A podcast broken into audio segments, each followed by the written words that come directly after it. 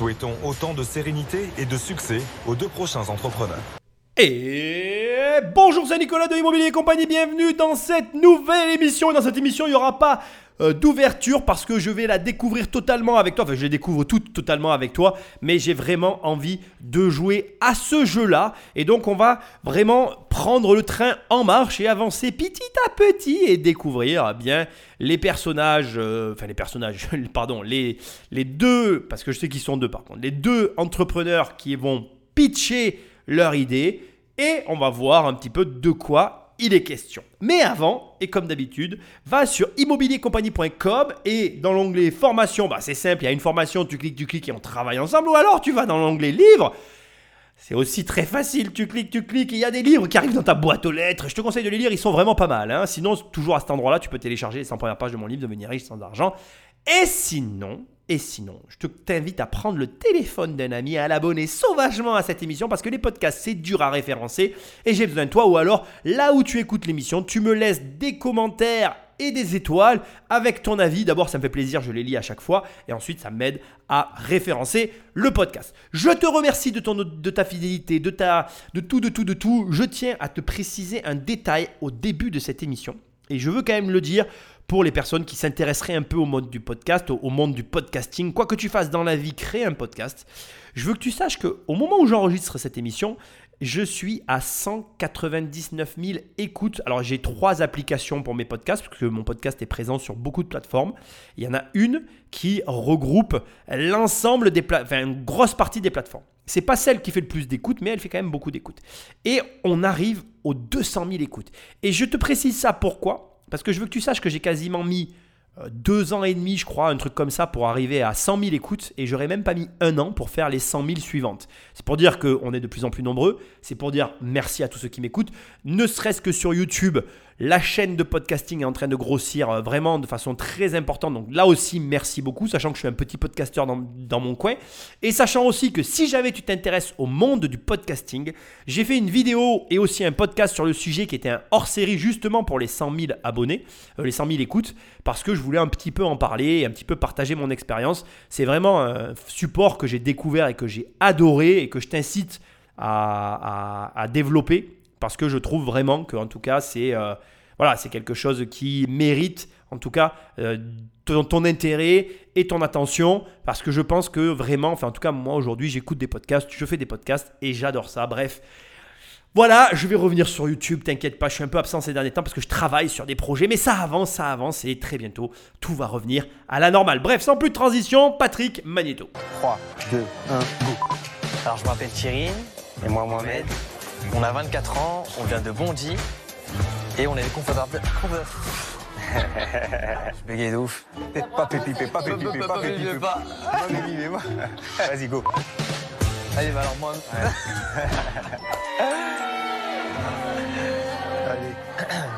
Petite intro, enfin pas petite intro d'ailleurs, premier passage qu'ils ont laissé, ils ont montré qu'en fait donc il y avait plusieurs prises et ça fait un peu plaisir parce que de la même manière que tu vas avoir le track quand tu vas avoir un banquier, quand tu vas parler à quelqu'un, ça va pas être facile quand tu vas euh, forcément eh bien, euh, parler devant des personnes. Enfin bref, il y a une notion de track qui est toujours là. Je veux que tu saches que, et c'est important pour moi de te le partager, ça fait 20 ans que je fais de l'immobilier, j'ai toujours le track. Même quand je parle à un banquier, il y a toujours une petite pointe de quelque chose où je me dis, est-ce que c'est pas l'opération de trop? Est-ce que c'est pas euh, la manière de présenter qui va pas? Il y a toujours au fond de moi ce petit questionnement où je me dis est-ce que ça va passer? Voilà. C'est là, en ligne de fond. Je ne peux pas ni le supprimer, ni faire comme si ça n'existait pas. Enfin bref, voilà. C'est quelque chose qui est présent et dont je suis obligé de te parler et je veux que tu le prennes en considération et ça me fait plaisir qu'on le montre. Avoir peur, avoir le trac, c'est normal, ça fait partie du processus. La question n'est pas comment faire pour ne pas l'avoir. La question n'est pas non plus de se dire j'y vais quand je ne l'aurai plus. Non. La question c'est qu'est-ce que je fais pour justement passer à l'action et accepter cet état de fait? Tu dois vivre avec en fait. Et il n'y aura jamais aucune situation dans ta vie, à mon sens, mais je peux me tromper, où tu ne l'auras pas. Alors si ça arrive quand tu as une extrême euh, répétition sur certains points, ou certains sujets, ou certaines activités, où tu vas être vraiment ultra entraîné, et ce niveau d'entraînement va te donner un niveau de confiance tellement élevé que même plus la question va se poser. Par exemple, moi j'ai énormément nagé dans ma vie, je fais beaucoup de natation.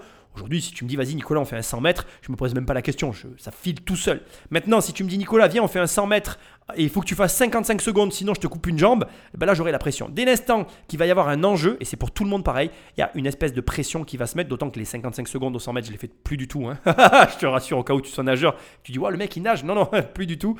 Donc, ce que je veux te dire, c'est que dès qu'il y a de l'enjeu, il y a de la pression. Dès qu'il y a de la pression, il y a du track. C'est normal, tu dois vivre avec et c'est bon hein, d'avoir du track. D'ailleurs, petite précision aussi, c'est quand on n'a absolument aucun track qu'on fait des erreurs. Il faut toujours en avoir un peu. Par contre, et c'est aussi important que je te le dise, c'est pas le jour J qu'on se prépare. C'est pas la veille qu'on se prépare. On se prépare tous les jours pour un événement. Et quand l'événement arrive, ben, on est préparé et on obtiendra le résultat de la préparation qu'on a fait au préalable. C'est-à-dire que plus tu t'es préparé, plus ton résultat sera élevé. Point à la ligne. C'est pas la peine de te préparer la veille pour un entretien du lendemain. Tu auras un résultat forcément médiocre. Donc ce que je veux te dire, en gros, on résume. Le track, c'est plutôt bien. Il faut en avoir.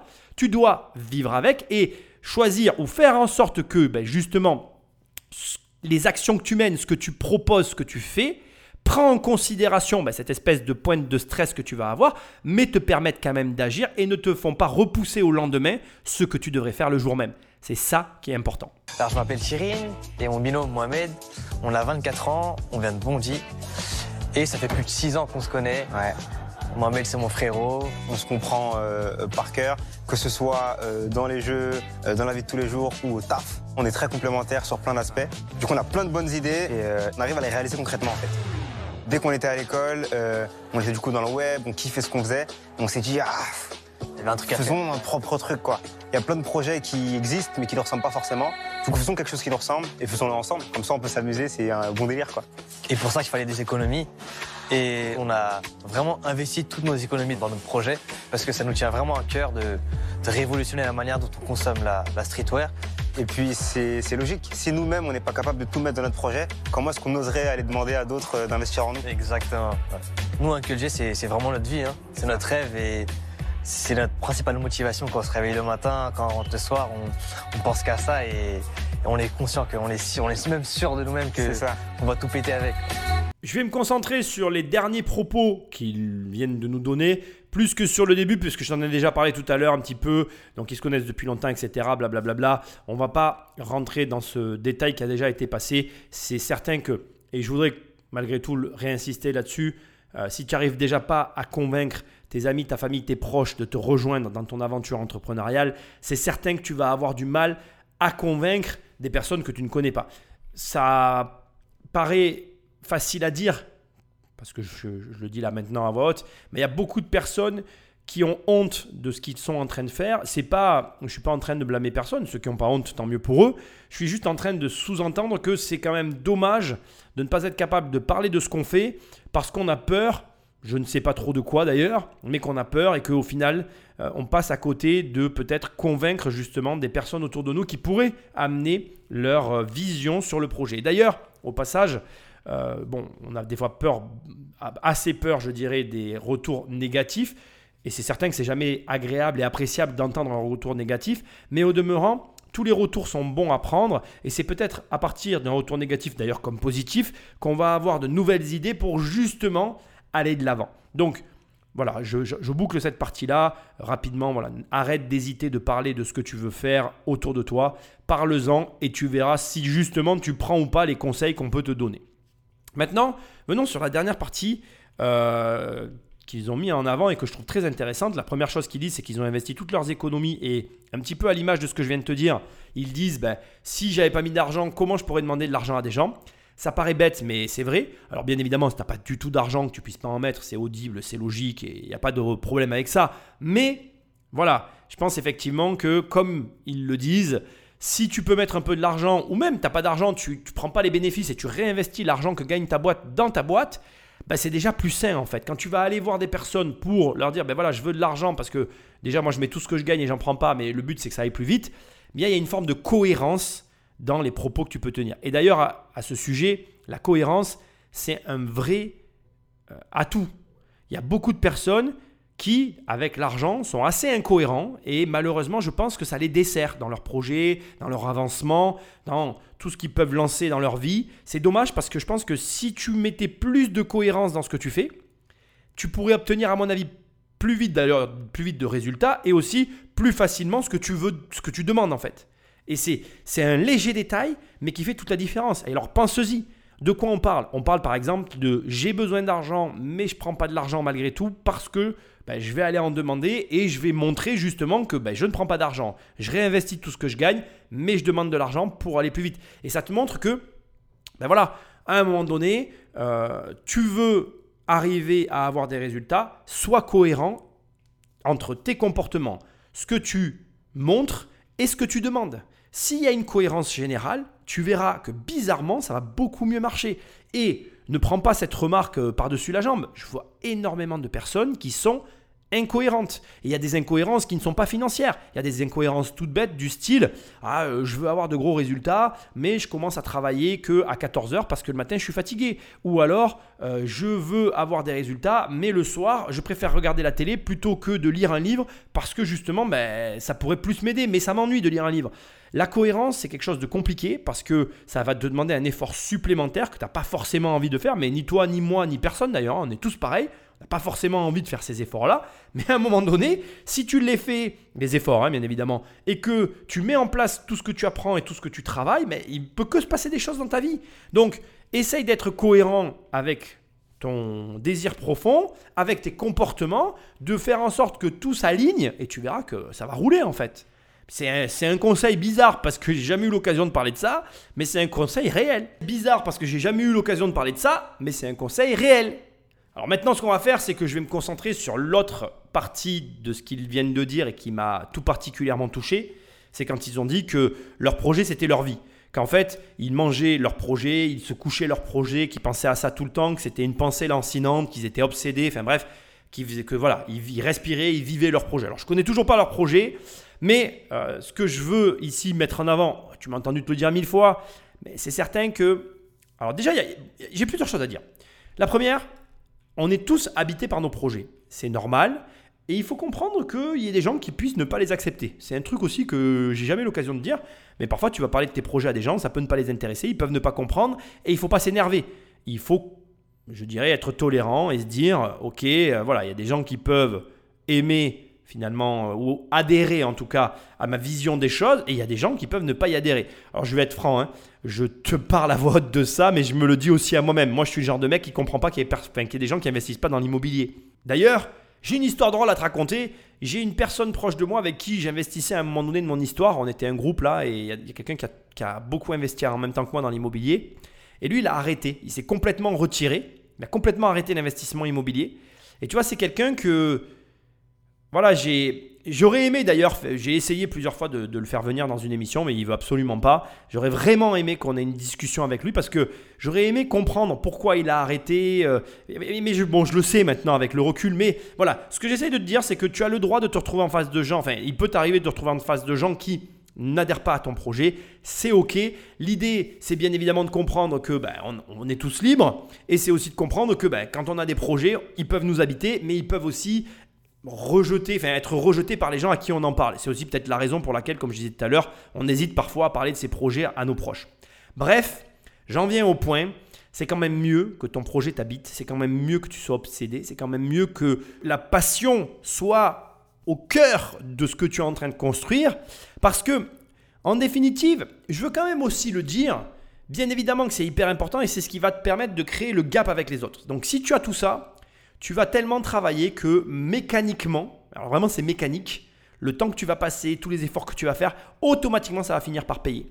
Mais, et c'est vraiment très important de l'entendre aussi, tu vas me dire, putain, mais cette émission elle est hyper paradoxale, mais c'est pourtant très vrai, tu peux très bien ne pas être passionné par ce que tu fais, tant que tu y retrouves à l'intérieur une motivation suffisante pour continuer à le faire. généralement, ce dont je suis en train de faire allusion, c'est l'argent. En gros, ce que j'essaye de te dire, c'est que si, tu as une activité qui te rémunère de ouf, ben, énormément d'argent, quoi, ben, tu vas trouver la motivation pour continuer. Et si tu n'as pas l'argent, tu peux être passionné tant que tu veux, ben, euh, voilà, tu continueras pas la passion qui ne te rapporte rien. Et c'est humain et c'est normal. Mais je veux quand même le redire une énième fois, d'être passionné, obsédé, enfin d'être comme eux, c'est carrément mieux par rapport à la concurrence, par rapport à l'engagement, par rapport à tout ce qu'il faut, par rapport aussi, ne serait-ce qu'à la persistance que tu vas pouvoir euh, mettre en place sur le projet pour arriver à terme. Donc c'est vraiment important que tu sois au clair dans ces, dans, par rapport à cette situation, par rapport à tes projets, que tu acceptes un petit peu ce cadre et surtout que tu passes à l'action, parce qu'il n'y a que l'action qui rapporte. On est d'accord? Pour ce face-à-face, Sophie Méchali, qui a fait fortune dans la mode, remplace Delphine André, que nous retrouverons plus tard. Les cinq investisseurs seront-ils tentés de miser sur ce nouveau projet? Euh, Sophie Méchali, son visage me dit quelque chose, mais non, je ne connais pas cette personne. Peut-être qu'elle était là dans le premier épisode. Alors rapidement, Sophie Méchali est née en 1967 sous le nom de Sophie Albou. Depuis toute petite, elle a baigné dans l'univers du textile et de la couture. En effet, ses parents Yvan et Nicole étaient un cadre styliste dans leur entreprise de vêtements, dans leur garage. Sophie Méchali a débuté ses études à la Sorbonne à l'Institut français de la mode avant de travailler pour Azeddin Alia, la maison de couture. Cette dernière expérience a été décisive étant donné qu'elle a révélé son grand talent et sa vocation dans la vie. Elle a ensuite rejoint l'entreprise de ses parents nommée Le Garage, connue pour les chemises imprimées cultes des années 80. Elle reste auprès d'eux pendant 7 ans en tant que styliste pour chemises. En 1995, la jeune femme prend une grande décision. Elle décide de se lancer sa propre marque qu'elle nommera Paul Joe du nom de ses deux petits garçons. Au fil du temps, l'entreprise se développe et compte aujourd'hui plus d'une trentaine de boutiques à travers les quatre coins du monde. En plus, son travail à Chanel développe des marques comme Sophie Méchali. N'hésitez pas à signer des collaborations commerciales en 2006 sur la ligne de vêtements pour Target. La chaîne américaine prête à bas prix. De la même manière, en 2007, elle travaille avec La Redoute pour la conception de la collection printemps-été. En 2008, Paul Joe collabore avec Pierre Cardin pour qui Sophie Méchali va interpréter des pièces vintage, phares de la griffe, etc. etc. Je viens de lire tout simplement euh, un texte que j'ai trouvé sur businesscool.com et je crois qu'il y a un podcast associé. Je n'ai absolument pas envie de rentrer plus dans le détail. Je voulais juste que tu saches qui était cette personne parce que ça m'a interpellé. On continue à 5 minutes de, de tout changer, de passer de 1 à 1000. Ouais. Et là, il faudra vraiment tout donner. Et l'avenir de notre boîte se joue là aussi. C'est euh, peut-être pas euh, est-ce qu'on vit ou est-ce qu'on meurt, mais est-ce qu'on explose tout ou est-ce qu'on continue à galérer pendant un petit moment? On n'a pas le choix. On n'a pas le choix. Là, on va tout péter, mec. C'est pour nous. Vas-y, allez, allez. Ici, la pression est retranscrite à l'image et au son. Et j'aimerais juste en profiter, pareil, ce que j'aime bien avec les qui veut être mon associé, c'est que ça me permet de parler de sujets dont j'ai jamais trop l'habitude de parler. Il y a beaucoup de gens là, avec les périodes troubles que nous avons passées et que nous allons encore passer, parce que je pense que franchement, toi et moi, on va pas s'ennuyer dans les années qui arrivent, ça va être vraiment fun. Il y a plein d'opportunités à saisir, c'est énorme. Mais parmi euh, voilà, toutes les personnes qui vivent les mêmes aventures que nous. Il y a euh, ceux qui saisissent des opportunités, il y a ceux qui euh, voilà, subissent les aléas économiques, et puis il y a ceux qui souhaitent une catastrophe euh, financière. Il y a, je le vois d'ailleurs dans des commentaires, euh, voilà, des personnes qui, on dirait, voilà, veulent que, le- comment dirais-je, le monde moderne tel qu'on le connaît s'effondre. Et puis on voit, voilà, moi je trouve que Internet, comme Internet en fait euh, permet à des minorités de se rassembler, je, ressens vraiment une, un grondement d'un système capitaliste qui ne convient pas à toute une partie de la population. Et c'est compréhensible en fait, parce que les gens, de façon, comment je dirais, très, euh, très simpliste, vont préférer accuser le système capitaliste plutôt que de voir tout le bénéfice que ce système peut apporter. Ne serait-ce qu'un détail, par exemple, euh, bon, si tu le sais ou tu le sais peut-être pas, j'étais au séminaire de François Denis. Il y a une personne très très intéressante qui est intervenue et qui montrait en fait que le système capitaliste euh, dépolluait beaucoup plus en fait que ce qu'il ne polluait dans la durée. C'est-à-dire que quand tu prends tous les pays développés, finalement, bah, tu te rends compte que bah, ils ont euh, le bénéfice de leur technologie qui leur permet de dépolluer finalement la pollution qu'ils généraient eux-mêmes. Et que tu le veuilles ou non, que tu aimes ou pas le capitalisme, il permet l'innovation, il permet l'adaptabilité à des situations extrêmes, etc., etc. Et là où je veux en venir, c'est hyper intéressant, c'est que ce que tu es en train de vivre là, cette espèce de pression qu'ils ressentent avant d'aller pitcher, justement, ils l'ont parce qu'il y a de l'argent en jeu. Et ça, c'est quelque chose qui est difficile à comprendre, mais que tu dois accepter en tant qu'entrepreneur, en tant qu'inv- qu'investisseur. L'argent est non seulement ton outil, mais en plus d'être ton outil, il est aussi un enjeu de pression par rapport au mouvement que tu vas pouvoir réaliser dans ta vie et dans tes finances, qui est nécessaire pour te faire te dépasser.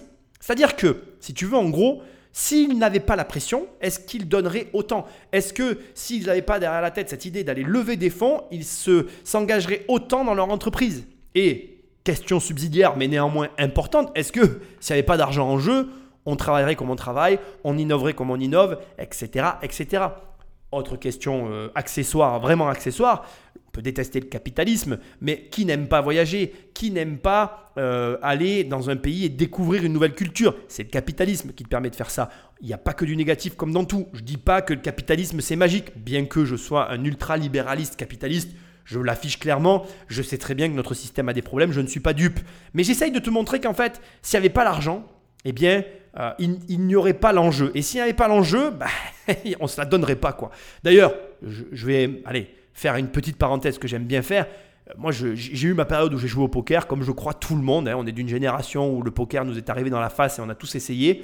Et quand j'ai commencé à jouer de l'argent au poker, je n'ai jamais plus pu jouer avec les personnes qui ne voulaient pas mettre d'argent. D'ailleurs, je ne veux plus jouer avec des gens qui me disent Allez, viens, on fait une partie, on met pas d'argent. Non, parce qu'en fait, ceux qui jouent au poker savent très bien que s'il n'y a pas de l'argent en jeu et des sommes suffisantes pour mettre la pression à ceux qui les misent, eh bien une partie de poker avec de l'argent, ça n'a rien à voir du tout qu'une partie de poker sans argent. C'est c'est pas comparable en fait. C'est pas du tout la même manière de jouer. Et c'est ok en fait. Tu as le droit de jouer sans mettre d'argent. Je, je critique pas ça en fait. C'est juste que le jour où j'ai commencé, bah, j'ai su que je devais pas continuer le poker parce que c'était pas fait pour moi. Je suis une tête brûlée. je perds tout le temps. Mais je préfère en fait parce que j'ai une pression et quand je veux bluffer, quand je veux euh, imposer mon jeu en relançant fort, ben, je sais ce que je fais et je, mesure en fait. Et ça, en fait, il n'y a que l'argent qui te le donne. Et, ceux qui aiment l'argent, ceux qui travaillent avec de l'argent, savent que c'est nécessaire pour qu'on se dépasse. Et il faut que tu l'acceptes en fait. Ça fait partie des règles du jeu. L'argent te met une pression sur tes épaules avec laquelle tu dois vivre. Et d'ailleurs, crois-moi, en immobilier, on la ressent pareil. Hein. Moi, je, je l'ai raconté dans mon livre Devenir riche sans argent. Tu t'as pris sur Amazon. si tu ne l'as pas déjà. Eh bien, je le raconte dedans. Moi, je me rappelle un jour, on a, on acheté un immeuble dans une ville un petit peu. Euh, voilà, c'était pas la plus belle ville, mais bon, on n'avait pas d'argent. Mais bon, voilà, on a acheté dans une ville un peu de tendax. Euh, on avait peur de pas vendre. Je peux t'assurer que tous les soirs, on s'appelait. tu crois qu'on va vendre Tu crois qu'on va vendre C'était chaud. Voilà, on, on avait la pression. Et l'opération s'est très bien passée. Mais c'est bien parce que ça, c'est ça qui t'apprend en fait. C'est cette pression qui est bonne et avec laquelle il faut apprendre à vivre, qui te permet de te dépasser, d'avancer et d'explorer de nouvelles euh, possibilités auxquelles tu n'as pas accès tant que tu ne t'engages pas dedans. quoi. Donc euh, n'aie pas peur de l'argent. Même si ça t'impressionne, mais il va falloir faire avec. Et comme eux, ils t'ont dit, bah, tu te motives et tu fais allez, allez, allez, allez, et tu y vas. C'est aussi simple que ça. Patrick, Magneto. Bonjour. Bonjour. Salut, bonjour. Bonjour. Elles sont belles celles qu'ils ont au pied. Elle déchire vos. Eh, Elles sont super belles. Tout le monde a regardé ça. Merci. Quelle taille, si on veut dealer après? C'est du 42, moi. Et moi du 44. Je prends. Euh, on vous écoute. Bonjour, je suis Thierry Et moi Mohamed. et nous sommes les cofondateurs de Uncle Jay.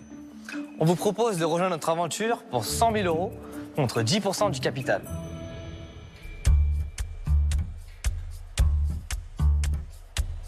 Ok. Allez-y. Ok, allez go. je cherche les faces. Vas-y. Bon, là, il y a eu un blanc parce qu'à mon avis, ils ont vraiment, vraiment la pression. Et euh, 10, 000 10% pour 100 000 euros du capital, ça fait que la boîte, elle est valorisée et qu'à mon avis, enfin, j'espère pour eux, ils font du chiffre d'affaires. Détail important, Uncle G. Uncle G, alors tu vois pas, en fait, à l'image, on, on voit des sneakers partout. Et euh, le- le- les associés, les futurs associés peut-être, ont bloqué sur leurs chaussures. Euh, donc, ce que je veux dire, c'est que on comprend que ça va être une boîte sur les baskets, sur les sneakers, mais Uncle G, pour moi, ça veut rien dire. Et c'est là que ça te montre quelque part aussi. Là, on attaque l'émission et regarde. Si je te dis, voilà, en plus, c'est bien fait parce que là, c'est un podcast. Tu viens d'écouter ce passage. Et en fait, si je suis pas là à t'expliquer ce qu'on voit à l'image, si tu vois pas l'image, Uncle G, ça, ça veut rien dire en fait. On n'a même pas, le- comment je dirais, le moindre indice de ce sur quoi va traiter la société. Alors attention, je ne veux pas que tu crois que je suis en train de formuler une critique. Parce que ça peut être positif. Ça peut avoir un sens. Et j'ai hâte de savoir si ça a un sens ou pas. Mais ça peut aussi être négatif si c'est trop éloigné le nom de la réalité. Fais très attention au nom que tu poses sur les choses. Euh, euh, ça a un sens en fait. Et ça peut t'aider. Parce que tu vois, regarde Uber, bah, ça ne leur a pas empêché de cartonner. Comme ça peut te desservir. Et c'est vraiment important d'y penser. En tout cas, c'est pas d'y penser, non. C'est, je vais le reformuler autrement c'est vraiment important d'avoir une réflexion sur ce sujet-là et que si tu choisis d'avoir un nom qui correspond pas à ton entreprise, que ce soit pensé, et que si tu choisis d'avoir un nom qui correspond à ton entreprise, de façon identique, que ce soit réfléchi. Voilà, en gros, ce que j'essaye de te dire, c'est que pour moi, c'est ok que ton nom ne corresponde pas à ton positionnement dans la mesure où il y a une explication derrière. Là, Uncle J, alors oncle, J, quoi, c'est un petit peu américanisé.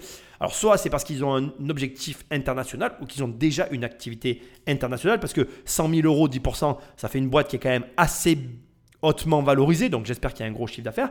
Soit ça veut juste dire que c'est un choix euh, stratégique, comme j'ai dit tout à l'heure, soit si c'est pas réfléchi, ben là, par contre, ça sera un petit peu plus dommage, parce qu'à mon sens, ben, voilà, pour moi, un nom, ça représente des choses, et c'est quand même bien quand il y a une concordance entre le nom et ce que tu proposes. Bref, j'arrête de parler, on va le savoir tout de suite. Alors, vous avez ici des paires de sneakers. Alors, pour ceux qui ne savent pas, des paires de sneakers, ce sont des baskets confortables et esthétiques qui, en à peu près une dizaine d'années, ont remplacé les paires de chaussures portées par plus de la moitié des Français. C'est devenu un réel accessoire de mode. Les gens se les arrachent et les marques l'ont bien compris. C'est pour cette raison que les- qu'elles sortent les paires en édition limitée. Ce qui pousse des milliers de passionnés à faire la queue devant les magasins ou à participer à des tirages au sort en ligne. Un peu comme la bourse, chaque paire a sa propre cote en fonction de sa rareté ou de sa popularité. Le marché est littéralement en train d'exploser. Avec, il est estimé à 6 milliards de dollars aujourd'hui et à plus de 15 milliards de dollars en, 2020 en 2015, 2025. Pardon. Tout ça, c'est des chiffres de ouf. Hein. Mais Voilà, on comprend mieux comme ça quand tu. Parlez normalement. est-ce comment on va aller comme ça? J'ai le sourire. Alors j'ai le sourire parce que j'ai une vie, une vie animée, hein, je vais pas m'en cacher. Je fais pas mal de choses, je rencontre pas mal de gens, j'ai j'ai cette chance et puis j'aime rencontrer des gens, parler avec eux. Et figure-toi que oh, j'étais à une soirée et je parlais avec un gars, on a super sympathisé, euh, voilà, on parlait de plein de trucs et tout, blablabla. Il était avec sa femme, j'étais avec la mienne et à un moment donné, sa femme elle arrive et je parle avec sa femme. Et sa femme en fait, elle est, euh, alors je sais plus comment ça s'appelle, c'est un nom particulier. Elle est en fait euh, prof. Alors désolé, voilà, je suis pas, pas très bon dans les dans les comment je dirais dans les appellations formelles du cadre administratif. Donc en fait, elle est prof, mais à la fac. Et puis elle est vraiment très haut gradé dans le truc quoi. Alors je suis vraiment désolé, hein, franchement. euh, et puis j'ai pas du tout envie de faire de recherche parce que c'est pas moi. Donc euh, voilà, je ne sais plus ce qu'elle. Mais voilà, elle a, euh, elle, forme des, des, des études, des, étudiants supérieurs dans- le commerce d'ailleurs. Et dans sa promo, en fait, elle m'expliquait, je, fais très vite parce que je veux euh, étayer, valider ce qu'ils sont en train de dire. Dans sa promo, elle a un jeune qu'elle voit plus, qui vient juste au partiel pour euh, remplir les trucs et il s'en sort pas mal, qui vient, qui, s'est lancé dans ce domaine-là, qui gagne un pognon monstre. Et effectivement, il a raison, c'est vraiment un truc qui est en train d'exploser, la sneakers.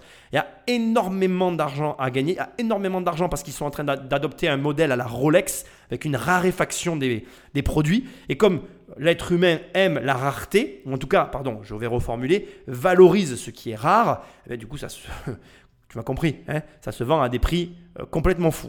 Et donc, il y a un énorme marché, comme ils l'ont dit très justement, il y a des opportunités, et ceux qui vont avoir les bonnes idées, ils peuvent cartonner. Et là, je ne sais pas encore de quoi ils vont parler, mais s'ils ont l'idée d'un business genre en mode comme moi avec mes téléphones portables de je récupère les sneakers, je les remets en état et je les revends, bon, carton plein, hein on lève tous le portefeuille. T'es d'accord ou t'es pas d'accord? Allez, Patrick Magneto.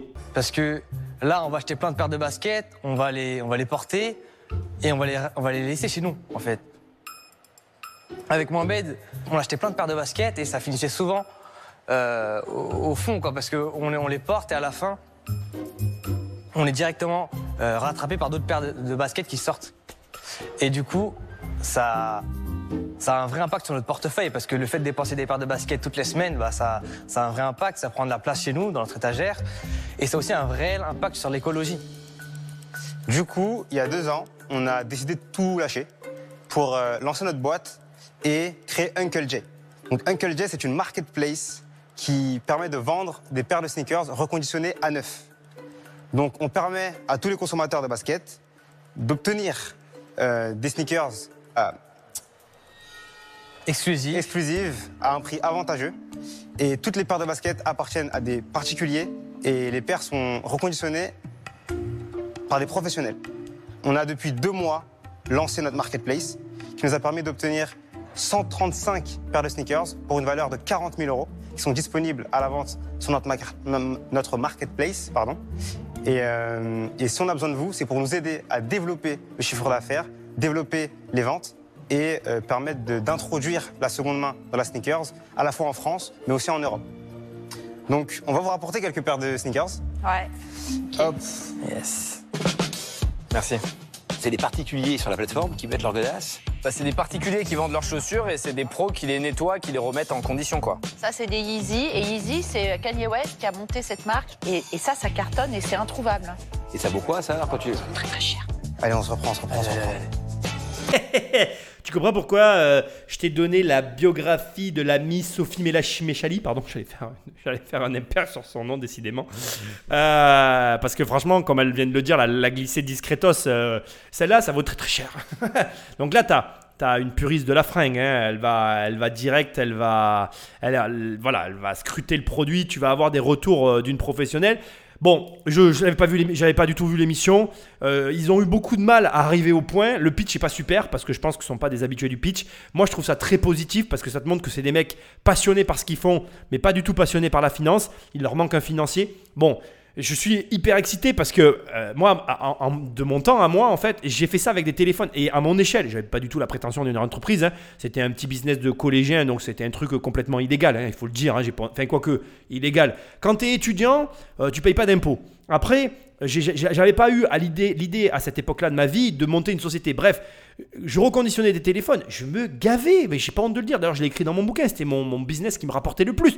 Là, franchement, c'est une idée de malade qu'ils ont en fait. Après, ce qui me gêne dans ce qui vient d'être dit, c'est que finalement, leur, euh, société, elle est jeune et je trouve qu'au premier, abord, elle est euh, très hautement valorisée. Mon premier sentiment, c'est ça.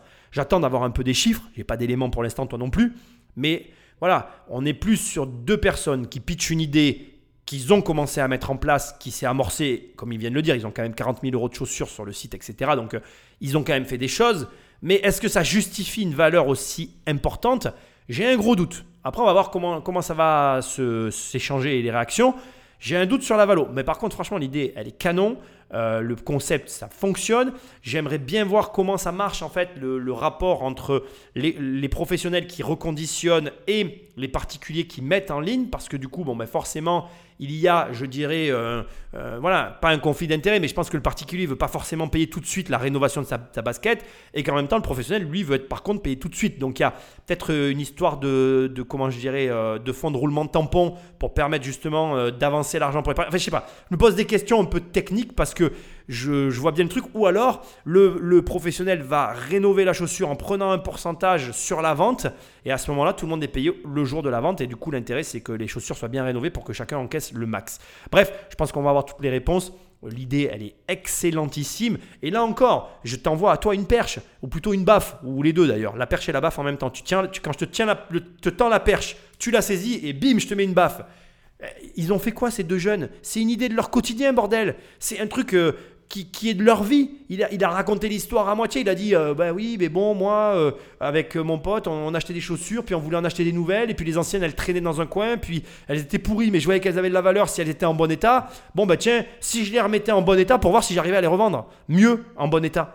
Et c'est tout. Donc en fait, si tu veux, le truc, c'est quoi? C'est prends un problème de ton quotidien, règle-le. C'est le maître mot de toutes ces émissions. Hein, et fais-en une boîte, bordel. Tu vas changer ta vie et tu vas gagner du pognon. Qu'est-ce que tu demandes d'autre Qu'est-ce que tu demandes de plus? Bon, ben rien. Eh ben alors fais-le. Euh, Dans votre avis, euh, les paires que vous avez sous les yeux, combien de fois elles ont été portées? Ah, c'est bien fait. Alors, si elles sont pas neuves, c'est bien fait. Ah, elles hein. sont canons, hein. Elles sont pas neuves? Non. Non. Bah, si, évidemment pas. Vous les avez ressemelées carrément. Non, pas du tout. Elles sont rénovées. Non mais regarde, elles sont neuves. C'est vrai Regarde l'intérieur. Incroyable. Ce qu'il faut savoir, c'est que nous, ça fait près de deux ans et demi qu'on travaille avec des nettoyeurs qui sont spécialisés dans, le nettoyage des baskets. Du coup, chaque centimètre de la paire de baskets est nettoyé de la semelle extérieure jusqu'au lacet. Et on prend également soin de nettoyer l'intérieur de la basket et la, la paire est également stérilisée aux UV. Et quand il y a usure, vous faites comment? Parce que des fois ça s'use. Enfin, ça s'use, c'est-à-dire que ça s'abîme. On prend soin de prendre des paires de baskets avec un niveau de qualité minimum. Ah, vous les choisissez pas trop Donc elles ça, sont pas méga usées, quoi. méga usées, on pouvait plus rien faire. C'est ça, c'est Ok, ça. c'est normal. Non, celle-ci, elle est blanche, donc j'imagine qu'elle de- pour la, elle devait être sale. Sur le blanc, ça se voit, et là, je- franchement, euh, c'est nickel. Hein. Ça, c'est grâce aux UV. Franchement, On peut c'est pas bluffant. faire la hein. différence, oui, oui. Et donc là, il y a un savoir-faire particulier pour obtenir ce résultat. Exactement. C'est-à-dire que nous, dire, votre, votre invention, ou en tous les cas l'avantage de votre formule, c'est- elle se situe à quel niveau? Ça, c'est vraiment au niveau du nettoyage, parce que nous, notre euh, rôle principal, c'est de récupérer les paires de baskets et de les reconditionner vraiment à neuf. Ouais, mais qu'est-ce que vous avez comme avantage par rapport à d'autres qui pourraient faire la même chose? Qu- qu- Quand vous avez travaillé ce sujet-là? Ça fait deux ans qu'on a mis en place avec des partenaires professionnels un processus très précis, donc qui prend en compte euh, les différents as- aspects de la paire, où on nettoie la paire à l'intérieur, à l'extérieur, on la stérilise aux UV. C'est ça, votre savoir-faire. C'est ça, C'est ça, exactement. Il y a un process. Un process qu'on a construit en, en deux ans, main dans la main, vraiment avec des professionnels. Des cordonniers, c'est quoi? C'est qui les professionnels? C'est les coordonniers de, de sneakers, qui sont spécialisés Ah, dans la sneakers. Donc ça va vraiment du nettoyage jusqu'à la rénovation, avec le, on remet de la peinture, etc. Alors là, l'échange que tu es en train de voir, c'est un échange sur le trésor. Le savoir-faire, c'est le trésor. C'est un parallèle que je te fais pour que tu comprennes. Le trésor, c'est ce qu'achète Warren Buffett en tant qu'investisseur quand il achète des sociétés. Il cherche quel est le trésor de l'entreprise qu'il achète et quand il, a, quand il a trouvé un trésor dans une société, il va investir massivement parce qu'il croit dans justement ce fameux savoir-faire, ce fameux trésor, comme étant la valeur spécifique de l'entreprise qui, sur le long terme, lui fera gagner plus d'argent que tous les autres euh, placements possibles. Donc euh, la meilleure image en mode Warren Buffett, ben, c'est Coca-Cola, la recette du Coca-Cola. Et ici, euh, les explications avec Jean-Pierre et avec les autres sur le questionnement de comment vous nettoyez et qu'est-ce qu'il y a derrière, c'est la tentative de percevoir si cette entreprise qu'on est en train de leur présenter possède réellement un actif, une valeur, un trésor, un savoir-faire qui soit valorisable sur le long terme pour l'investisseur. On va être très clair entre toi et moi, c'est ce que tu cherches quand tu achètes un immeuble, c'est ce que tu cherches dans l'immobilier, c'est ce que tu cherches dans les entreprises, c'est ce qu'on cherche tous quand on est euh, initié et intéressé au monde de la finance. On recherche cette espèce d'élément qui soit euh, soit identifiable que par nous, soit modifiable par nos soins pour l'atteindre. Je vais le reformuler cette deuxième partie un peu plus euh, précisément. Tu découvres une société ou un bien immobilier ou une entreprise, voilà, ou euh, voilà une jeune société, enfin bref, un truc. Et dans cette entreprise, tu vois très clairement une manipulation que tu pourrais amener qui va doubler sa valeur, revaloriser le bien, euh, réorganiser mieux la structure pour lui permettre d'arriver à obtenir un espèce de trésor qui sera revalori- revalorisable en cas de vente. Et ça, vraiment et typiquement, euh, c'est quelque chose auquel tu dois être attentif. Parce que là, ici, autant je suis très, très, très euh, euh, enjaillé, euphorique face à l'idée que peuvent avoir ces deux jeunes, autant l'échange que tu viens d'écouter est très important pour toi en tant qu'investisseur parce que c'est exactement en posant des questions ce que tu dois chercher. Donc typiquement quand tu vas visiter un immeuble et que tu vois euh, potentiellement, je ne sais pas moi, une capacité euh, de construire, d'élargir ou de créer de la surface, ben, créer de la surface égale euh, gagner des mètres carrés égale gagner de l'argent. Mais si ça n'a pas été fait, pourquoi? Est-ce que dans la région où tu achètes, il y a des contraintes légales qui empêchent de construire. Est-ce qu'il y a des contraintes légales qui empêchent d'agrandir les logements? Si oui, pourquoi? Qu'est-ce qui a été fait? Qu'est-ce qui n'a pas été fait? Et est-ce que toi, tu ne saurais pas ou tu ne connaîtrais pas une information juridique ou de quelque sorte qu'elle soit, qui te permet de revaloriser justement ce que l'ancien propriétaire n'a pas réussi à faire. C'est typiquement ce qu'on est en train de vivre là, c'est ce que tu fais quand tu es investisseur immobilier, c'est ce que tu fais quand tu es investisseur dans des sociétés, c'est ce que tu fais quand tu es entrepreneur, c'est cette capacité à prendre une valeur, la bâtir, la valoriser et la faire exploser. Et là, clairement, alors dans l'échange, je trouve que les réponses sont cohérentes, ils ont clairement un savoir-faire qu'on apprécie par rapport au, fait que tous reconnaissent que les baskets sont dans un état nickel. Maintenant, comment je vais dire? J'ai quand même un doute sur le fait que ce ne soit pas duplicable. C'est-à-dire qu'aujourd'hui, on parle juste de nettoyer des chaussures et euh, même s'ils disent, voilà, ça fait deux ans qu'on travaille sur le process, je vois pas ce qui empêcherait quelqu'un de, de, de, de- renettoyer les chaussures de la même manière. Finalement, on peut pas parler d'une valeur de ouf dans cette entreprise. Ce qui fait que, comme je te l'ai dit, l'idée est bonne parce que je sais qu'on peut gagner beaucoup d'argent. 100 000 euros pour 10%, pour moi, à ce stade, ça fait un peu cher. À moins qu'il y ait un truc de caché qu'on n'ait pas encore vu et qu'ils vont nous sortir de derrière leur fagot. Mais j'ai quand même un doute. Moi, j'ai une vieille paire, enfin rénovable. hein. Je veux la vendre d'occasion. Je vous l'envoie.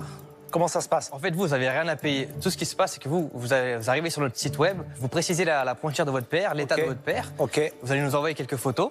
Et ensuite, nous, derrière, il y aura une première vé- vérification à distance de l'authenticité de votre paire, dans un premier temps, parce qu'il y a beaucoup de contrefaçons qui se fait aussi. Bien sûr, On va également vérifier si la paire est rénovable. bien sûr. Et une fois que tout ça, tout ça est validé, la paire sera publiée sur le site. Comment, comment vous pouvez être sûr de l'authenticité S'il y a des, des copies tellement incroyables aujourd'hui? Exactement, il y a, il y a différents- il y a plusieurs manières de, de vérifier l'authenticité d'une paire de baskets. Il y a la couture, ça commence aussi par la boîte, il y a les différentes matières utilisées. On utilise des UV encore une fois, parce qu'il y a plein de détails que- qu'on peut remarquer grâce à cette lumière-là, au niveau des coutures, etc. Et surtout, grâce à notre réseau de partenaires, on peut faire un contrôle avec des faux positifs. Donc on a toujours une vraie paire en comparaison de la, de, de la, de la fausse. Et là, je peux aller sur le site et m'acheter des baskets Tout de suite. Mais j'adore l'idée, quoi. Celles que vous avez euh, à vos pieds là, elles sont à 740 euros C'est ça. à l'achat, neuves. Chez UNKG, vous pouvez la trouver aux alentours de 450-500 euros. En fonction de la pointure. Pour l'instant, c'est combien de ventes? On a vendu euh, pour 2500 euros de chiffre d'affaires, donc ça revient à une dizaine de paires de baskets. Attendez, 2500 euros de chiffre d'affaires et vous valorisez votre entreprise 1 million d'euros. C'est ça.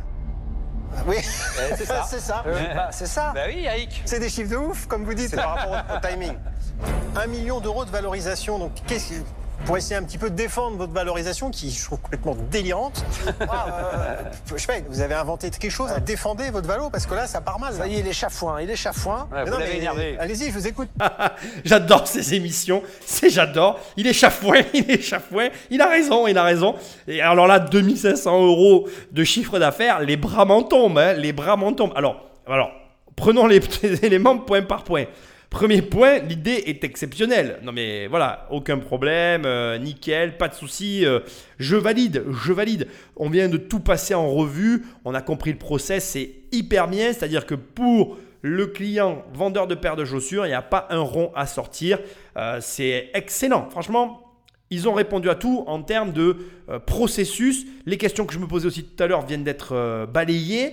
Le prix, comme l'a très justement souligné Sophie, le prix final payé par le client sur le site est aussi, euh, je dirais, comment, comment je vais te dire ça, il est aussi avantageux.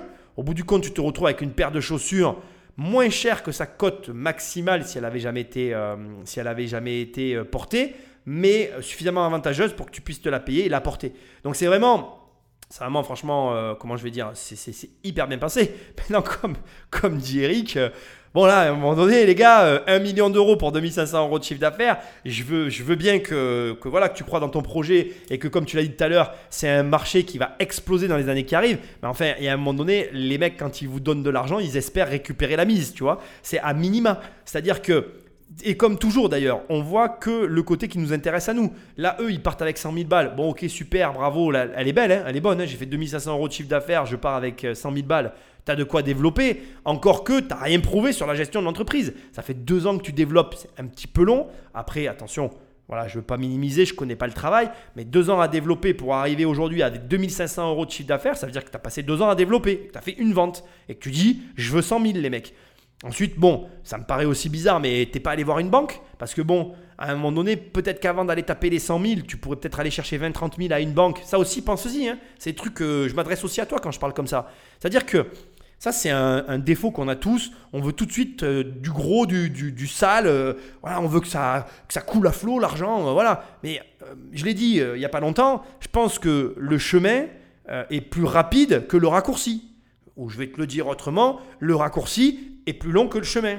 Et malheureusement, là, pour moi, on est dans l'irréel total. Euh, personnellement, je ne l'aimais pas, là, les 100 000 euros. Enfin, je... Et pourtant, je suis en plus hyper bien placé. J'ai fait un business identique qui, avait... qui était dans la bonne période. C'est-à-dire que moi, quand je vendais des téléphones dans la cour de l'école, on était en plein dans l'explosion de la tech. Je peux t'assurer que je gagnais. Enfin, franchement, si à un moment donné, j'ai pu me faire un petit capital, c'était à ce moment-là, tu vois. Donc vraiment, je vois très clairement le potentiel, c'est la période. Je veux dire, là, les, sneakers, je sais que c'est en ce moment, ça explose. Donc, effectivement, ils ont raison. Le marché, il est là.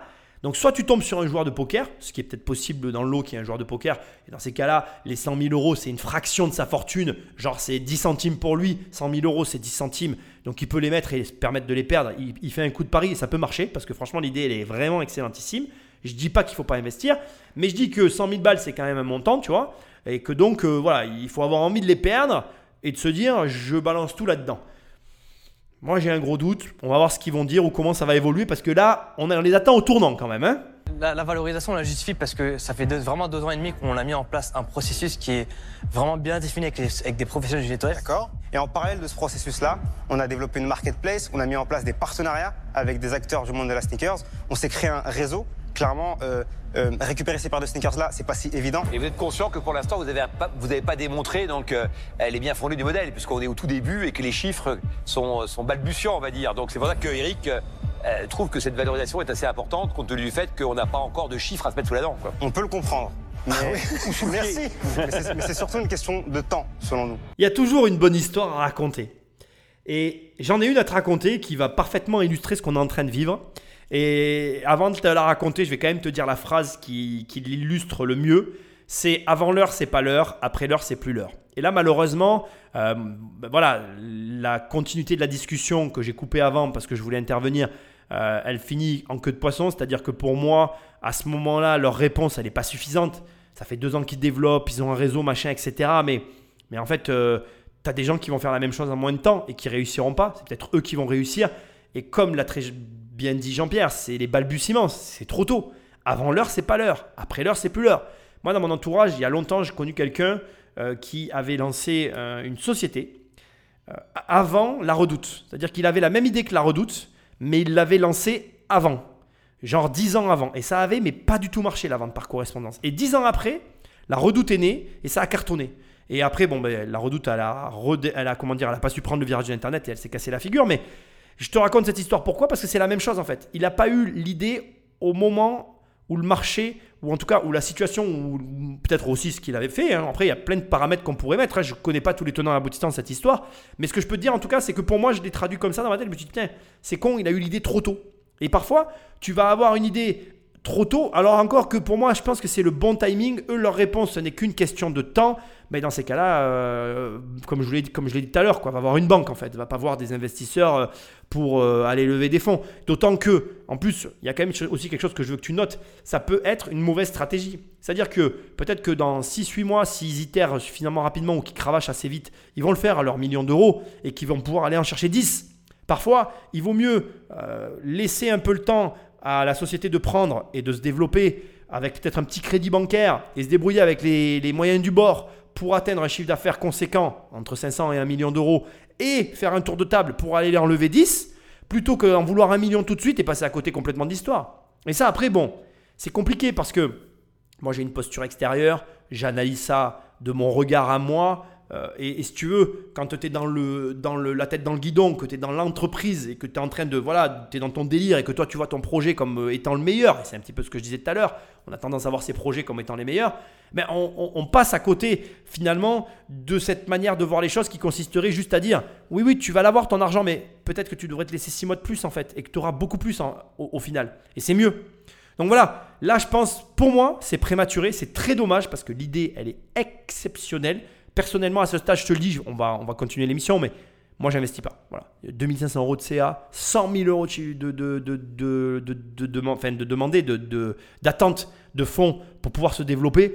En plus, euh, pour l'instant, bon, on discute sur la valo, mais ils font quoi des 100 000 euros quoi? Parce que, euh, comme il l'a dit, en même temps, c'est encore plus perturbant. Il s'est tiré une balle dans le pied, il a tout fait. Donc les 100 000 euros, c'est pour faire quoi? De la pub? Non, mais mec, euh, ça marchera pas quoi. Donc, euh, non, vraiment, il y a un problème, alors soit de présentation, soit peut-être que c'était pas les bonnes personnes non plus pour présenter. Ça aussi, fait très attention. hein. Parfois, les fondateurs sont pas les bonnes personnes pour présenter le projet. Il y a un truc qui va pas. Je sais pas encore dire quoi. On continue l'émission, mais c'est très dommage parce que franchement, l'idée, elle est exceptionnelle. C'est quand même compliqué quand tu compares With The New qui a 700 000 abonnés avec un très gros engagement, d'imaginer que vous allez pouvoir lutter face à cet acteur qui est bien implanté, qui a explosé et qui démontre qu'il y a un vrai potentiel et un vrai marché au demeurant parce que ça a même pas 5 ans et, c'est un carton absolu donc ça montre que le monde du sneaker c'est super encourageant. Mais j'ai peur effectivement que si vous n'avez pas de plus-value ou quelque chose de vraiment très fort à proposer à côté, soit dur d'aller les chercher. Mais en fait, Mais- la particularité avec, avec les acteurs qui sont actuellement sur le, sur le marché, eux sont spécialisés dans la vente de baskets neuves, toutes neuves. C'est des paires qui n'ont été jamais portées. Et nous, chez Uncle J, notre particularité, c'est que nous, on permet aux, à- à- aux passionnés de sneakers de pouvoir acheter des paires de baskets reconditionnées à un prix beaucoup plus avantageux. Bonne réponse Bonne réponse de leur part parce que With the New, donc je ne connaissais pas, bien évidemment, je ne connais pas ce marché. C'est effectivement un revendeur, un reseller, comme ils disent dans le, dans le jargon, de baskets neuves mais accessibles. Effectivement, euh, voilà, comme je te l'ai dit, je suis un peu au courant de toute cette histoire parce que euh, y, a, bon voilà, non seulement il y a du contenu qui circule sur le web, mais en plus j'ai, comme, euh, je te l'ai dit tout à l'heure, voilà, lors d'une soirée, j'en ai parlé avec quelqu'un qui, était confronté à ce milieu-là. Et, c'est vrai qu'aujourd'hui, il y a un problème d'approvisionnement, il y a des réseaux parallèles, enfin, c'est un truc de fou, en train, ça, ça devient un peu comme Rolex, il y a une volonté des marques de faire monter leur prix de leurs produits qui augmente leur valeur perçue et leur marge. Bref, on est dans un délire. De toute façon, on, rentre dans une ère où tout est un délire. Au demeurant, indépendamment de tout ça, With New donc, propose l'accessibilité à des chaussures neuves euh, parce qu'elles ne sont pas disponibles dans les, dans les réseaux classiques. Et leur réponse, elle est tout à fait valable. C'est-à-dire que vraiment, le reconditionner, moi, j'ai, voilà, comme je te l'ai dit tout à l'heure, j'ai travaillé là-dedans, parce que j'ai travaillé. Quand j'étais étudiant, je m'étais fait un business de reconditionner. Ça cartonne. Les marges sont énormes. S'ils maîtrisent bien, alors ils n'ont pas donné leur marge encore, parce que c'est pareil, tu vois. Ils ont fait que 2500 euros, mais c'est quoi leur marge? J'en reviens pas qu'ils aient pas posé la question. Moi, j'aimerais bien savoir qu'est-ce qu'ils gagnent dans cette histoire, eux. Donc ça, c'est pas expliqué non plus. Bref, au demeurant, euh, la difficulté ici, c'est qu'on n'a pas d'antériorité. Quoi. On a deux mecs qui arrivent euh, avec euh, leur BITE et leur couteau et qui te disent Bon, ben voilà, je vais cartonner. Et croyez-moi sur mes belles paroles. Oui, mais bien sûr. Bon, pourtant j'y crois. En plus, le paradoxe que je ressens ici, l'espèce de tiraillement que j'ai, c'est que je crois grave au projet. Il leur manque 6 mois. C'est même c'est rien 6 mois en fait. Au moment où je parle, ils ont déjà du recul suffisamment pour savoir que ça marche en fait. Je suis sûr qu'ils n'ont pas les problèmes qu'ils avaient au départ. On va voir comment toute cette histoire va virer. Mais bon, ça sent pas bon quand même. Hein Écoutez, je, je, je, pense que vous êtes un peu à côté de, de vos sneakers. Euh, dans votre proposition de, de, valeur, en fait, les choses sont sont pas forcément euh, très claires. Ok. Euh, et, et, surtout, je sais pas comment expliquer que vous arrivez avec une valorisation d'un million. Euh, Peut-être vous dites c'est un super chiffre, chiffre de ouf, etc. Donc c'est super. Mais là, je pense que c'est pas pas possible. Euh, je sais bien, vous dites que vous avez passé deux ans à trouver les bonnes personnes pour nettoyer et mettre en place des process, mais vous pouvez pas arriver et dire que ça vaut un million d'euros. Il y a plein de choses qui sont encore petites. Hein. Votre chiffre d'affaires, il est petit, votre communauté, elle est petite. Et en soi, c'est pas un problème. Je veux dire, il faut bien commencer. Donc je critique pas ça. Par contre, euh, arriver à demander un million d'euros, bah là, c'est pas possible. Et donc, euh, je pense que vous faites une, une, quelque chose qui finalement euh, oblige à fermer la porte. Et c'est pour cette raison que je vais pas vous suivre. Ok, je peux l'entendre. Merci. Il a vraiment su mettre les formes, Eric, en expliquant bien la situation, en disant qu'il ne critiquait, ne critiquait pas en fait finalement le fait qu'il commence, mais qu'il critiquait l'évaluation que eux-mêmes avaient apposée sur un business qu'ils venaient de créer en fait. Et il a quand même souligné que deux ans pour créer tout ça. Bon voilà, c'est audible, hein. moi je ne le remets pas en cause, c'est sans doute ce qu'il leur a fallu, mais c'est long deux ans quand même, hein. euh, même beaucoup de temps deux ans, hein donc, euh, bref, on va pas rentrer là-dedans parce que moi je suis long pour écrire des livres aussi, donc chacun on a nos longueurs, c'est la vie.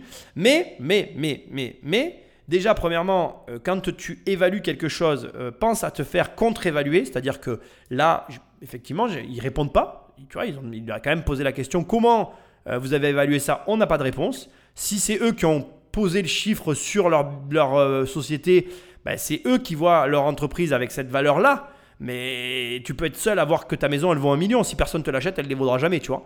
Euh, et, même si ton voisin a vendu sa maison 1 million et que tu mets 1 million sur ta baraque, elle peut ne valoir que 500 000 euros. Il hein, faut quand même l'entendre. Je le dis parce que euh, combien de fois je vois des mecs qui viennent nous voir et disent Ah, je vends mon immeuble. Euh, oui, le voisin il a vendu 1 million, donc moi je le mets à 1 million. Ouais, mais non, ça marche pas comme ça en fait. Ton immeuble il peut valoir 200 000 euros et celui du voisin 1 million. Ils peuvent être à côté et c'est possible.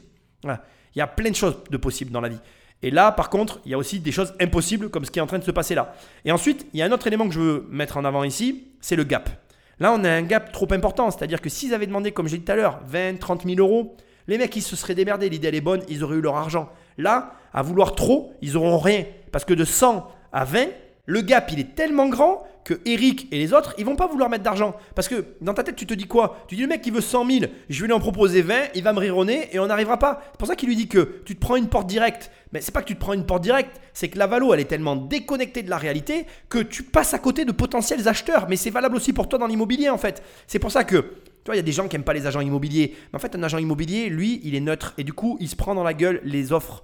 Et quand il se prend les offres dans la gueule et qu'il voit qu'il s'est planté sur son évaluation, il est obligé d'aller voir son, vendeur et lui dire Écoutez, euh, désolé, mais euh, je vous ai peut-être dit que ça valait 200 000, mais j'ai que des offres à 150. Donc il va quand même falloir faire quelque chose. Et de la même manière, quand tu es un agent immobilier, tu vas plus facilement oser dire Ah mec, euh, tu délires ou quoi? Ton truc, euh, il vaut pas 200 quoi. Il en vaut 150. Tu le sais quand même ou pas? Et tu peux le dire parce que il y a pas. C'est pas la personne qui vend en face de toi. Donc du coup, tu peux vraiment parler avec la personne et libérer finalement, libérer la langue de bois qu'on va avoir vis-à-vis de l'argent pour de peur que les personnes en face de nous le prennent pour elles. C'est exactement ce que vient de faire Eric en désamorçant la discussion, en disant attention, je critique pas le fait que vous ayez travaillé, je critique pas le fait que vous commenciez, puisque vous avez le droit de commencer. Il désamorce une situation en indiquant simplement que la valeur qui est affichée ne correspond absolument pas à la valeur réelle. Et ça, c'est un truc que tu dois entendre. C'est vraiment très important. Moi, je vois tout le temps, mais c'est permanent en fait. De toute façon, moi, quand quelqu'un me donne ses chiffres, je les dévalue direct. Et tu as des gens, tu peux les diviser par deux les chiffres. hein. Ouais, j'ai un million d'euros de patrimoine. Oui, oui, oui, tu as 500 000 quoi. Donc euh, voilà. Et après, il y a des gens qui évaluent au plus juste. Moi, c'est à force de vendre et d'acheter que je commence à évaluer au plus juste. Je pense que je me trompe pas trop sur la valo euh, de mon patrimoine. Euh, après, je vais aussi être honnête avec toi. J'ai plus ou moins arrêté de compter parce que maintenant, j'ai plus trop envie de savoir en fait. Et ça aussi, c'est quelque chose qui peut t'arriver parce qu'au bout d'un moment, tu te dis bon ben là, euh, oui, non, mais je pas, je sais pas trop. ça m'arrange bien de pas savoir. Voilà, je vais dire ça comme ça. Bref, euh, le truc c'est ça, c'est que fais attention quand même. Fais attention aux valeurs que tu donnes aux choses et au prix que tu affiches parce que franchement, des fois, c'est con. Là, on a une méga idée, un truc sur lequel on, aurait envie d'aller si c'était raisonnable en fait. De, là, au bout du compte, T'as même pas commencé que tu t'es déjà euh, toi-même tiré une balle dans le pied. C'est débile. C'est dommage surtout. C'est triste. Les sneakers, tout le monde en met. C'est fini l'époque où les gens étaient en costard cravate. Les gens ont envie d'être détendus, même au travail. Donc euh, vraiment, vous êtes dans l'air du temps. Euh, malheureusement, le pitch n'était pas ouf. Quand vous avez commencé, vous n'étiez pas trop à l'aise. C'est dommage. Souvent, on essaie de parler comme dans un livre euh, ou comme un mec qui a fait HEC. Et en fait, on se travestit. Il vaut mieux être naturel. Et, et donc vraiment, quand vous le faites les prochaines fois, soyez ultra détendu et parlez comme vous parlerez avec, avec vos, avec vos potes. C'est dommage, j'ai un peu la même réaction qu'Eric. Ça a été mal calculé et du coup, ça met un doute sur votre euh, euh, capacité de jugement ou capacité de, de gestionnaire de, de, de, de- de l'entreprise. Donc, euh, pour ces raisons, je passe aussi. Merci. Merci. Alors finalement, j'aime beaucoup Anthony et sa manière de voir les choses. Ici, ce que je veux que tu notes, c'est que son conseil, j'ai pas rien à ajouter dessus. Il a tout à fait raison. On se travestit pas pour obtenir quelque chose. On reste soi-même et on se bat pour l'avoir. À ce moment-là, on va voir plus de personnes et on retravaille son pitch. Ils ont quand même du boulot derrière. Juste, je veux te souligner rapidement. euh, tu vois, Anthony, c'est quelqu'un qui juge, enfin en tout cas, à force de faire euh, les analyses d'émissions, c'est comme ça que je le perçois. Je pense que c'est quelqu'un qui euh, se forge un avis sur les gens en fonction plus de leur personnalité, de qui ils sont et de leur histoire que de leur projet au final. C'est-à-dire qu'il accorde autant, il a- à mon avis, il accorde autant de valeur, je vais le dire comme ça parce que je pense que c'est plus juste, il accorde autant de valeur à la personne ou au porteur de projet qu'au projet en lui-même. Pour lui, la valeur est équivalente. Donc l'homme égale l'entreprise. Et là, ce qu'il a voulu mettre en avant, c'est ça, c'est qu'à un moment donné, euh, on prête aussi à des gens en face de nous et à vouloir paraître ce qu'on n'est pas, on envoie une mauvaise image. Et c'est un excellent conseil, sois toi-même en fait. Et crois-moi que même dans tes défauts, tu plairas à des personnes, tu vas euh, attirer de la sympathie, même si pour toi, ça, ben voilà, tu te trouves, euh, euh, ben, je sais pas, pas, comme tu voudrais être en fait. Donc, euh, je, trouve vraiment très pertinent son conseil parce qu'effectivement, on a tendance, surtout, ben, je l'ai dit tout à l'heure, quand il y a de l'argent en jeu, quand on veut de l'argent, on va euh, vouloir trop en faire ou changer des aspects qui correspondent pas à, ce qu'on, à l'image qu'on a de, quel- de je ne sais quoi d'ailleurs qu'on a dans nos têtes. Mais je suis comme toi, attention, hein, je, m'inclus dans l'histoire. Et, c'est triste parce que finalement, ce que tu es, c'est ce qui te permettra d'obtenir euh, ben, ce que tu veux. Et, sois toi-même. Voilà, c'est vraiment un excellent conseil. Moi, je pense pas comme eux. Euh, J'ai beau- beaucoup, beaucoup creusé ce, sujet-là. Euh, on a failli investir dans un leader de, la basket neuve, donc on a vraiment regardé en profondeur comment tout ça fonctionnait. Le seul truc, c'est que je n'ai pas le temps, là, comme ça, en live, de comprendre ce que va devenir euh, le marché de la sneakers d'occasion. Moi, j'ai cru comprendre que quand j'achetais une paire, grosso modo, elle avait une certaine valeur. Je l'ai payée très cher, cette paire. Et, si je la porte, est-ce qu'elle perd pas sa valeur? Mais si une basket reconditionnée avec soin et qualité vaut aussi cher que la même neuve, alors vous avez certainement de l'or dans, les mains et foncez. Je ne connais pas cette partie du, business model. Je ne sais pas comment une basket reconditionnée est, est in- intégrée. Je ne connais pas comment tout ça fonctionne. Donc je passe. On investit dans ce qu'on connaît. On investit dans ce que l'on maîtrise à minima. Ici, il faut pas te méprendre. Marc Simoncini, indique que donc ils ont de l'or dans les mains parce qu'il a fait des recherches sur le domaine d'activité, il en connaît une partie, mais pas la totalité. Et ce qui est intéressant de voir, c'est que comme il le dit lui-même, il y a trop d'aspects qu'il ne maîtrise pas et il n'a pas le temps ici de le faire en live, comme il a très justement dit, pour pouvoir se positionner. Et c'est dommage. Mais au demeurant, toi, tu dois en tirer ça. C'est-à-dire que quand tu es intéressé par quelque chose, il faut que, comme je l'ai dit tout à l'heure, tu dois déceler dans ce qui t'intéresse, que ce soit de l'investissement ou de l'entrepreneuriat, déceler le trésor ou la valeur, euh, qui, la recette secrète qui, fait la valeur que tu perçois dans le produit. Mais tu dois être certain de maîtriser suffisamment ton sujet pour après amener ta patte ou ta modification qui va ben, revaloriser, redorer, augmenter la valeur de ce que tu achètes. Et c'est capital. Et ici, on voit Marc Simoncini qui se retire tout simplement parce que comme il ne maîtrise pas suffisamment le sujet dont il est question ici, il est obligé de faire un pas en arrière parce que d'abord, voilà, qu'est-ce qu'il va faire de plus? Rien. Donc au final, il sert à rien. Ça me permet de te lancer un dernier petit message intéressant. Ne te concentre pas que sur la rentabilité dans l'immobilier. La rentabilité n'est vraiment qu'un aspect de la façon de gagner de l'argent dans l'immobilier. Je vois trop de débutants qui sont en mode Ah ouais, c'est bon, il y a 10% de renta, j'achète. Ça suffit pas en fait. Ça ne suffit pas. Il faut que derrière ça, il y ait un projet, il y ait une valeur cachée, quelque chose que tu amènes qui va te permettre de gagner plus encore. Et c'est vraiment important de l'entendre. Parfois, même un seul élément peut ne pas suffire. Moi, il m'est déjà arrivé de tomber sur des projets qui étaient nickel. Il y avait euh, beaucoup, beaucoup euh, de choses que je trouvais dans le projet qui faisaient me dire bon, ben, je vais le faire. Et au final, ben, il manquait euh, quelques éléments et je ne le faisais pas en fait. Donc euh, voilà, ce que j'essaye de t'expliquer, c'est que quand euh, la peinture t'apparaît comme incomplète, quand tu n'as pas toutes les cartes en main, quand tu quand, te- quand as un doute, ben, il n'y a pas de doute. Voilà, c'est aussi simple que ça. Donc, il faut être perspicace, il faut maîtriser son sujet et il faut se positionner sur ces sujets qu'on maîtrise suffisamment en ayant suffisamment confiance en soi pour atteindre le résultat qu'on convoite. Point à la ligne. Moi, comme je dis tout le temps à mes élèves qui sont dans les formations, quand tu trouves la bonne opération, tu le sais de toute façon. C'est une évidence. Tu ne te poses pas la question, tu es même prêt des fois à réenchérir parce que tu sais que c'est ça que tu veux, parce que tu as un projet, ça coïncide, il y a tout qui est réuni et il n'y a plus qu'à foncer. Donc voilà, comme l'a dit Marc Simoncini, il n'a pas tous les éléments en main, donc il se retire. Prends ça dans ta tête, dans un coin de ton esprit et dis-toi qu'il faut savoir le faire, même si tu vois de l'or en barre devant tes yeux. Moi, je trouve que vous avez de l'énergie, vous avez de la réponse, vous avez, on sent que vous êtes des passionnés du, sujet. Par contre, ce que vous n'avez pas réussi à faire passer, c'est la dimension business. Euh, on ne sait pas le marché, euh, euh, finalement, ce qui pèse, combien de gens ont des chaussures chez eux. Parce que le, le vrai sujet, c'est de dire, il y a en fait tant de sneakers euh, dans le monde qui sont dans les greniers, qui sont dans les garages et que les gens, finalement, n'utilisent plus. Et ça, et ça, et ça a une valeur. Et ça, ça devient très intéressant quand on recrée de l'économie avec des choses qui ne servaient plus à rien. À la fois, c'est bon pour la planète et en même temps, effectivement, c'est bon pour le portefeuille. Et donc là, vous avez une vraie, une vraie mission. Mais sur cet aspect-là, cet angle business, on n'a pas réussi à bien comprendre comment vous alliez être les gagnants du combat. C'est ce qui manque, c'est la dimension business qui va nous entraîner avec vous pour qu'on puisse faire une vraie affaire ensemble. Voilà. Donc moi, je ne pourrais pas investir malheureusement euh, avec vous. Ok. Ok. Jean-Pierre leur donne un super conseil. Il essaye de leur montrer qu'il y a un volume d'argent quelque part, qui est là, là, euh, qui est existant, qui est inutilisé et qui est accessible à moindre coût. Et si tu le mets en avant, tu vas attirer du capital. Et il a raison. Mais il y a un autre élément qu'il n'a pas su mettre en avant dans le reconditionnement, puisque moi je le connais bien avec le téléphone, c'est que le coût d'acquisition est quasi nul. Moi, euh, quand je faisais mon business de téléphone, je t'assure que parfois, je repartais avec des téléphones, je les payais même pas. J'avais que le coût de la réparation à ma, charge. Bon, là, je dis pas qu'ils vont pas payer le coût des chaussures. Attention, c'est pas ce que je dis. Mais je dis que dans le reconditionnement, il y a vraiment de l'opportunité qu'on ne peut on peut ne pas l'imaginer d'ailleurs. Et d'ailleurs, je te le dis parce que c'est un- une vraie opportunité en soi. Et comme ils viennent le dire, on a tous des objets du quotidien qu'on utilise en permanence et qu'on pourrait reconditionner. Si tu as cette idée, si tu as dans ton quotidien ce type d'objet que tu perçois et qui n'est pas perçu par d'autres, mais fonce quoi, ne te pose pas de questions. C'est un vrai marché et ne fais pas leur erreur. Ne cherche pas à lever de l'argent tant que tu n'as pas du chiffre d'affaires. Et je vais finir avec ça parce que j'ai obligé de le dire avant qu'on écoute la dernière qui n'a pas encore parlé. Sophie finalement va parler en dernier. On pourrait se dire à ce stade, bah, Sophie, bon, elle est dans la fringue, peut-être qu'elle voit le potentiel et elle va se positionner. Mais elle se positionnera pas. Je vais t'expliquer pourquoi. Le groupe vient de parler à l'unanimité. Tout le monde a la même opinion.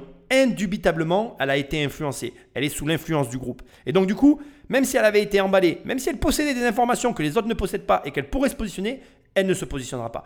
On va voir si j'ai raison ou si j'ai tort, mais je voulais te le préciser parce que c'est drôle de voir si mon analyse est pertinente ou pas. Moi, je pense qu'il y, a un- vrai marché de la, du- de la seconde main de la basket, au même titre que des sacs de luxe qui ont été portés, etc., et qui sont introuvables. hein. Euh, les gens cherchent ce qui est introuvable et sont prêts à payer très cher l'introuvable.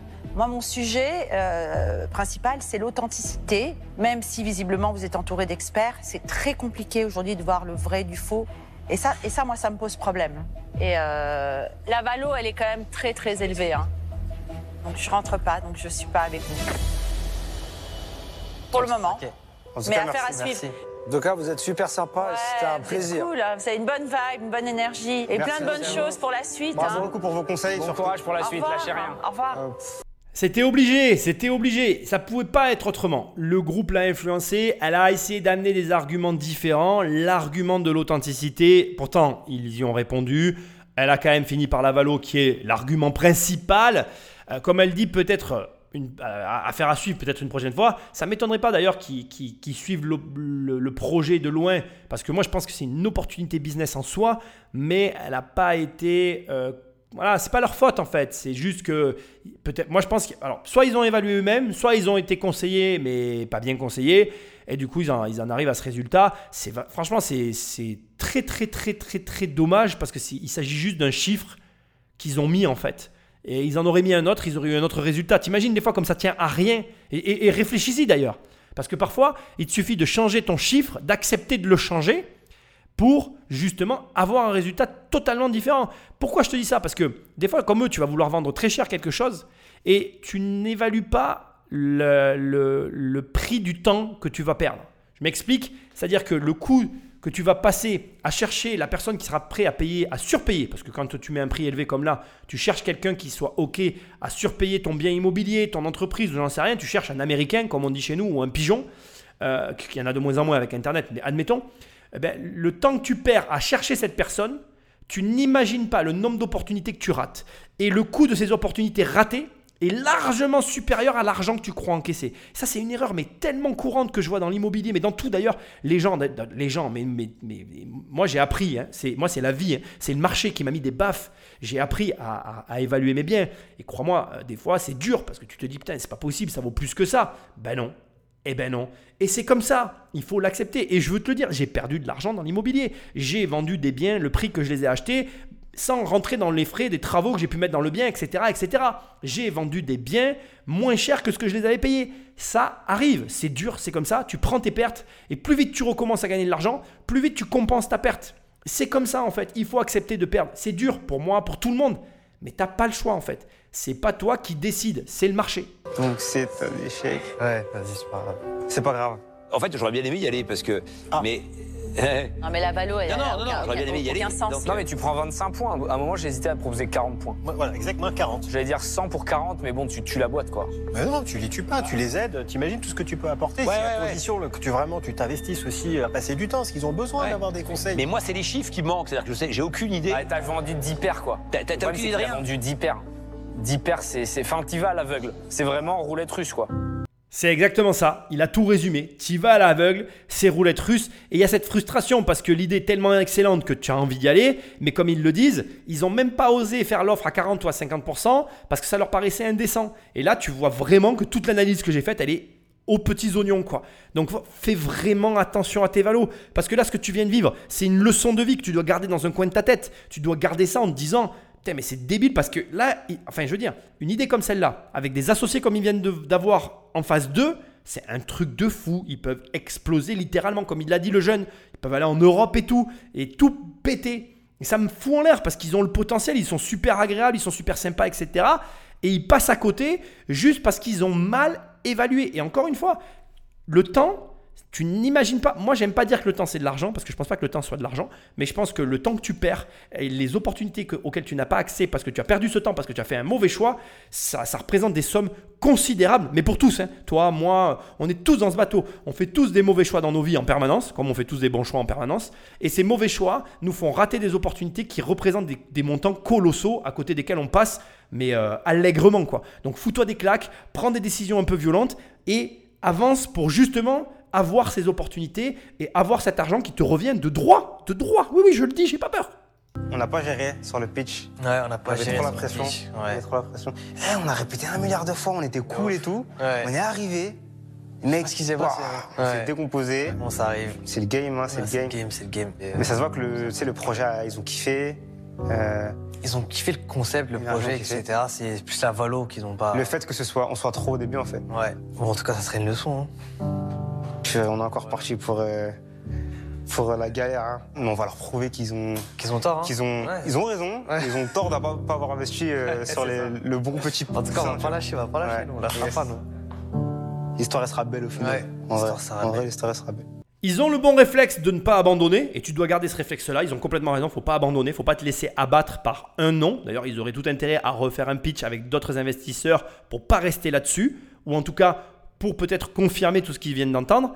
Après, c'est pas évident, mais eux, ils veulent pas le voir. Pour eux, et comme tu viens de l'entendre, ils ne voient que le fait qu'ils sont une petite boîte et qu'ils demandent de l'argent. C'est pas exactement comme ça que ça marche. Le souci de l'argent, c'est que c'est pas parce que tu vois quelqu'un qui a de l'argent qu'il n'en a pas la valeur.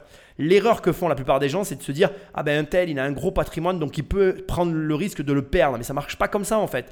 Les gens qui ont réussi à gagner de l'argent, ils ont une vision sur l'argent qui est pas du tout la même que ceux qui en ont pas. Et de croire que ceux qui ont de l'argent jouent à la roulette russe, comme l'a dit Anthony tout à l'heure, c'est une totale erreur. Je dis pas que les gens ne jouent pas. C'est pas ce que je dis. Il y en a qui jouent et c'est ok. Mais je dis que dans le business, les personnes qui savent ce qu'ils font avec leur argent, ils se comportent d'une certaine manière, ils ont une certaine façon de penser. Et là, on le voit vraiment bien avec ces émissions. Et ton objectif à toi, c'est pas de concorder forcément à caler gaver, euh, pareil, exacto, stricto sensu, que comme eux ils raisonnent. C'est simplement de faire en sorte qu'il y ait une cohérence. Ce que je t'ai dit au début de l'émission, en fait. On va finir comme on a commencé. Il faut que tu aies une cohérence dans ce que tu fais. Ils ont une cohérence, mais ils ont eu une incohérence sur leur vente et leur positionnement. C'est-à-dire qu'à un moment donné, voilà, ils n'ont pas fait assez de ventes, du coup, pour afficher le prix qu'ils avaient affiché. Et c'est dommage, franchement, que d'être incohérent sur ce détail-là, en fait. C'est vraiment très dommage, parce que c'est vraiment un détail. Personnellement, j'aurais été à leur place, euh, j'aurais ouvert la porte en disant, OK, la valo, elle vous convient pas, qu'est-ce qui vous conviendrait? Et à ce moment-là, j'aurais pu voir. Ou voir même, tu peux envisager les choses sous un autre angle. Carrément, te pointer à l'émission et dire, bon voilà, moi j'ai fait ça. Le problème, c'est qu'aujourd'hui, euh, ben déjà, j'ai besoin de quelqu'un, parce que je pense qu'ils avaient besoin de quelqu'un avec eux, et ça, ils l'ont sous-estimé aussi. Et deuxièmement, je ne suis pas capable de l'évaluer.